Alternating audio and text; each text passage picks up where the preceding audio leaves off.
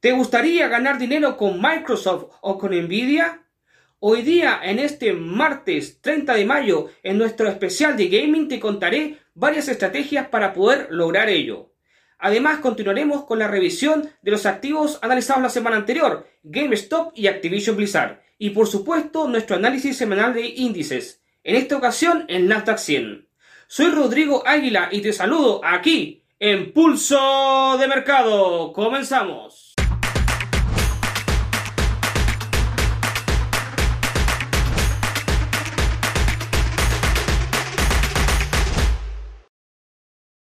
Antes de continuar, te recuerdo que todo el contenido que encontrarás en este canal es solamente de carácter educativo y que los resultados pasados no constituyen para nada garantía alguna de los resultados futuros. Teniendo clara esta información, continuamos. ¿Qué duda cabe que uno de los principales índices a nivel global es el Nasdaq 100? Sin embargo, durante la semana anterior no tuvimos espacio para poder analizarlo, dando en esa ocasión espacio al análisis del Standard Poor's 500 y el DAX alemán. En esta ocasión vamos especialmente a dar énfasis en el Nasdaq, ya que estamos justamente en un tema que tiene relación, la industria gaming. Así que vamos a ver el progreso del Nasdaq respecto a nuestro último análisis de este índice hace semanas atrás. ¿Cómo ha estado el progreso del Nasdaq? ¿Ha estado en consecuencia con esa tendencia alcista que había tomado o ha cambiado su rumbo? Vamos directamente al resolver esas inquietudes a continuación. Como podemos apreciar, el Nasdaq se sigue comportando de forma bastante estándar, de acuerdo a nuestro análisis, respetando nuestro análisis. Si bien es cierto, todavía vemos una oportunidad clara de entrada, pero los que ya aprovecharon la entrada en nuestro análisis anterior son los que están ya pasando dinero. Incluso ya se pueden ir protegiendo utilizando trading stop. Por lo demás, considerar una entrada en este momento puede ser un poquito complicado, ya que existe cierta saturación. Si podemos ver, y lo marco ahí, tanto a nivel de MACD como a nivel de RSI, ya se ve una saturación en el precio, mostrando sobrecompra, hablando específicamente del RSI. Ahora, viendo la expansión de nuestro objetivo, incluso a máximos históricos, por supuesto que el Nasdaq tiene mucho más que dar, pero por lo pronto yo me mantendría un poco al margen si es que no entraste anteriormente. Analizaremos el Nasdaq más adelante. Cuando nos referimos a la industria de los videojuegos, no podemos limitarlos solamente a los desarrolladores de videojuegos ni a los distribuidores, ni incluso tampoco a las empresas que desarrollan las consolas, sino que también tenemos que tener una vista mucho más allá, considerando a otro tipo de compañías que participan directa o incluso indirectamente como parte del sector. Por ejemplo, Nvidia.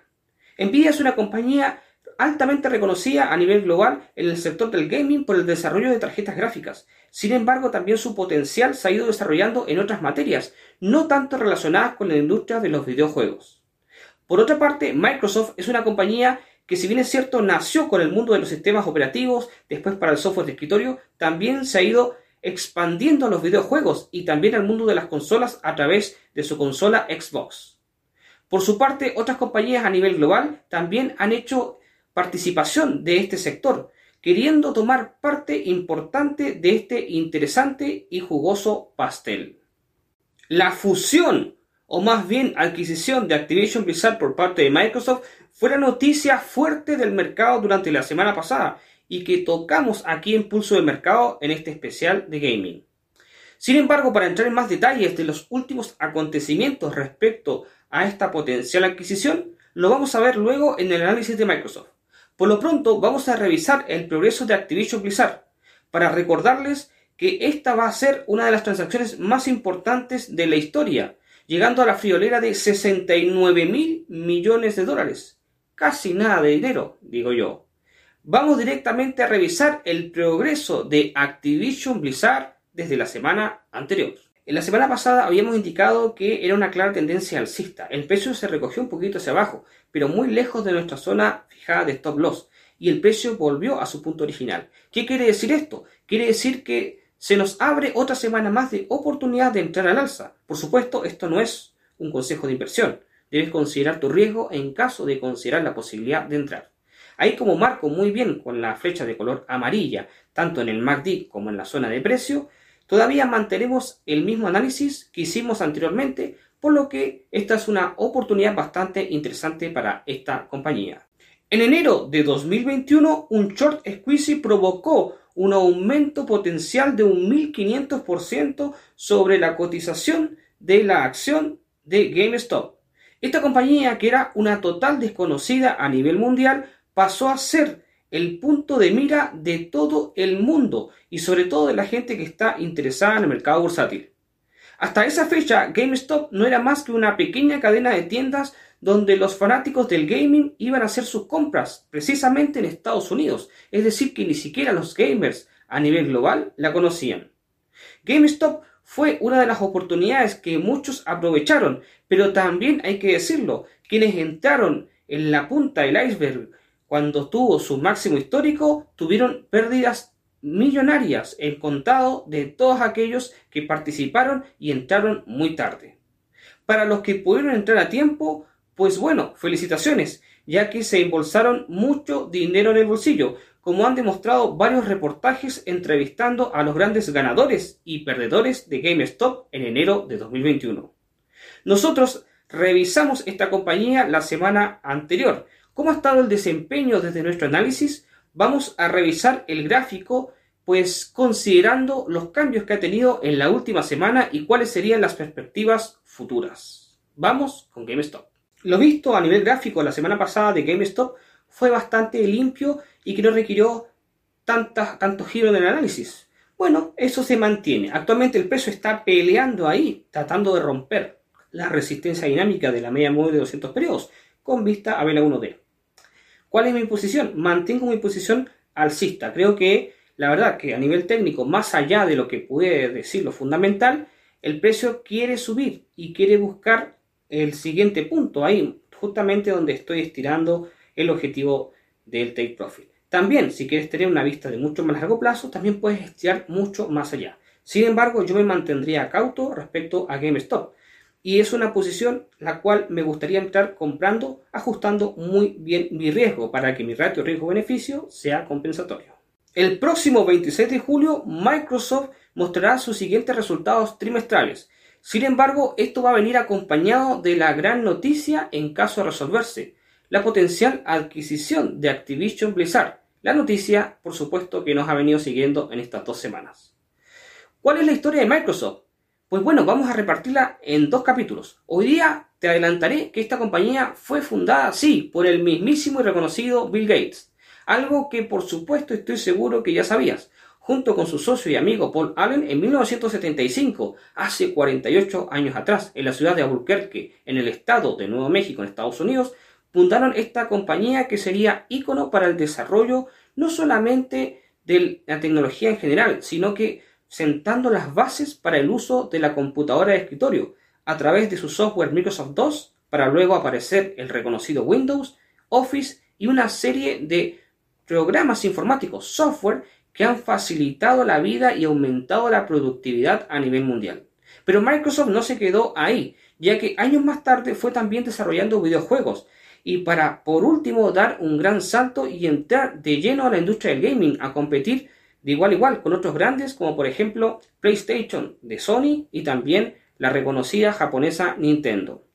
Pero bueno, ¿qué ha hecho Microsoft en este último tiempo? La gran noticia es a través de la adquisición o potencial adquisición de Activision Blizzard por casi 69 mil millones de dólares, redondeando la cifra. Habíamos adelantado algo de esto la semana anterior en el análisis de Activision Blizzard. Sin embargo, hoy día comentaré algunas noticias nuevas.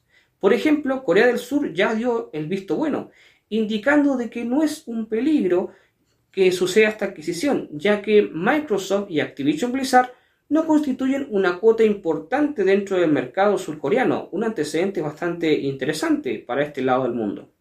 Por su parte, la Comisión Europea también nos entregó otro importante antecedente, que apenas solo una de cuatro consolas sería una Xbox superada en cuatro veces por una PlayStation, hablando por supuesto de ventas en el viejo continente. Es decir, ya tenemos antecedentes que en Corea del Sur, como también en Europa, la presencia de Activision Blizzard y Microsoft todavía no representa una cuota que se considere amenazante para el mercado donde compiten otros actores. Recordemos también de que Microsoft hoy día ya también ha hecho una acusación directa, pues que hay, ha habido una equivocación por parte del Reino Unido por el bloqueo de esta adquisición, cuando ya hay cada vez más países que se van sumando dando el visto bueno. Reino Unido y Estados Unidos son actores importantes para definir el destino de que si esto se va finalmente a concretar o no. Los días pasan y la verdad que esto se va desarrollando. Así que para la próxima semana tendremos nuevos antecedentes seguramente que nos podrán mostrar una vista mucho más clara de esta situación.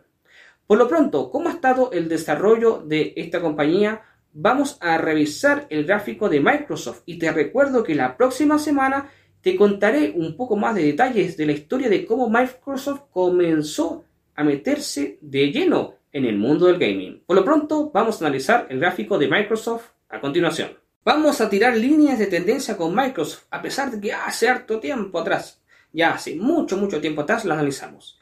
Bueno, a largo plazo, estamos con vista de 1D. Muy a largo plazo, vemos cómo fue este quiebre de la tendencia alcista cuando fue todo el fenómeno, pues ya sabemos, del bicho, ¿no? Que ya pase, ya casi no nos recordamos de eso, y qué bueno. Bueno, sin embargo, después hubo una recuperación importante por parte de la compañía fundada por Bill Gates y Paul Allen. Bueno, sin embargo, eh, vamos a ir tirando esta línea de tendencia color blanco para ir entendiendo la posición actual. Vemos que en esta tendencia bajista fue también rota por una nueva tendencia alcista, que es la que actualmente estamos gozando. El canal bajista fue totalmente vulnerado y hoy día tenemos un precio que está muy cerca del máximo histórico con una alza pronunciada a vísperas de esta eventual, casi, casi segura adquisición de Activision Blizzard por la florera de 69 mil millones de dólares, bueno, de casi 69 mil, mm, eh, vemos una posición difícil de poder entrar para tomar una posición alcista, ya que el riesgo es muchísimo por la cercanía al máximo histórico.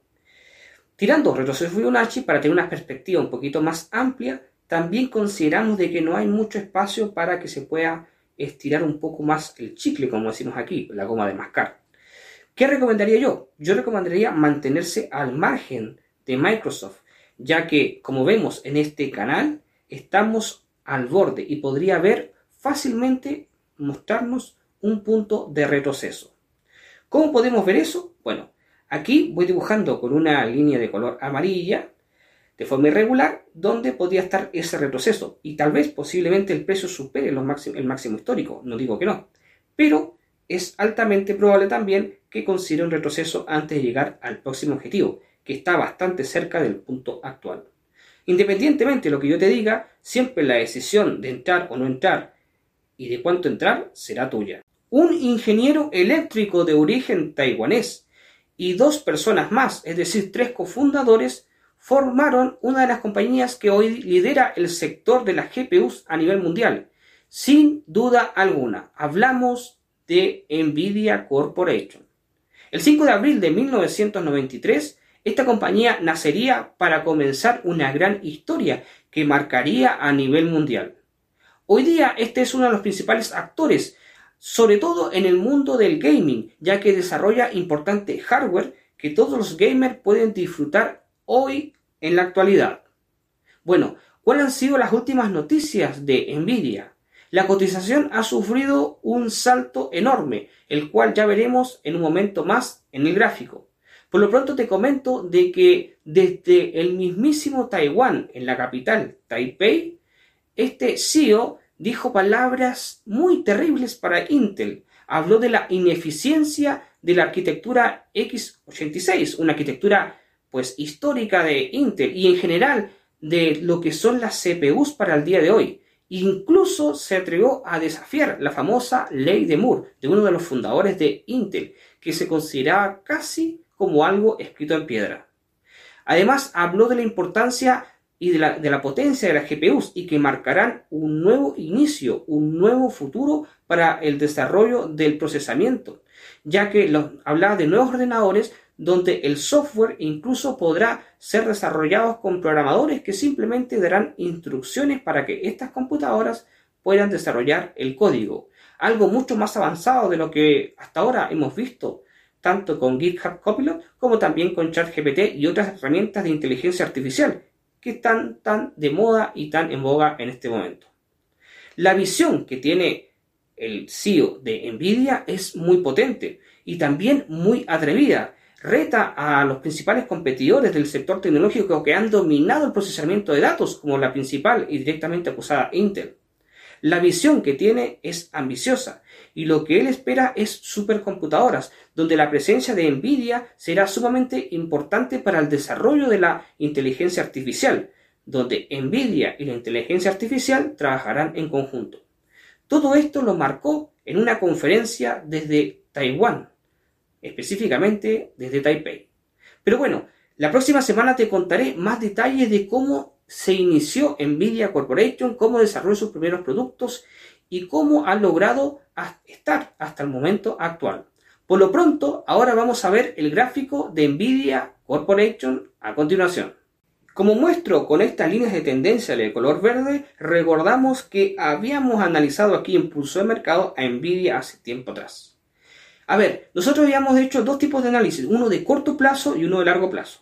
A nivel de corto plazo, como está ahí bien marcado, habíamos fijado que, bueno, estaba en ese momento una tendencia bajista, así que habíamos determinado un take profit, eh, pues yéndonos o convirtiéndonos en osos bajistas. Efectivamente, hubiese llegado a ese take profit por si tomaste esa decisión.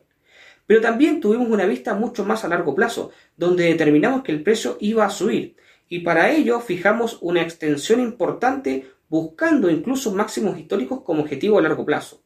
Si tomaste también esa posición cuando la analizamos aquí, pues pasaste por caja y facturaste, porque no solamente se cumplió el objetivo, sino que con el último gap alcista que se dio, incluso superó los máximos históricos ya conocidos.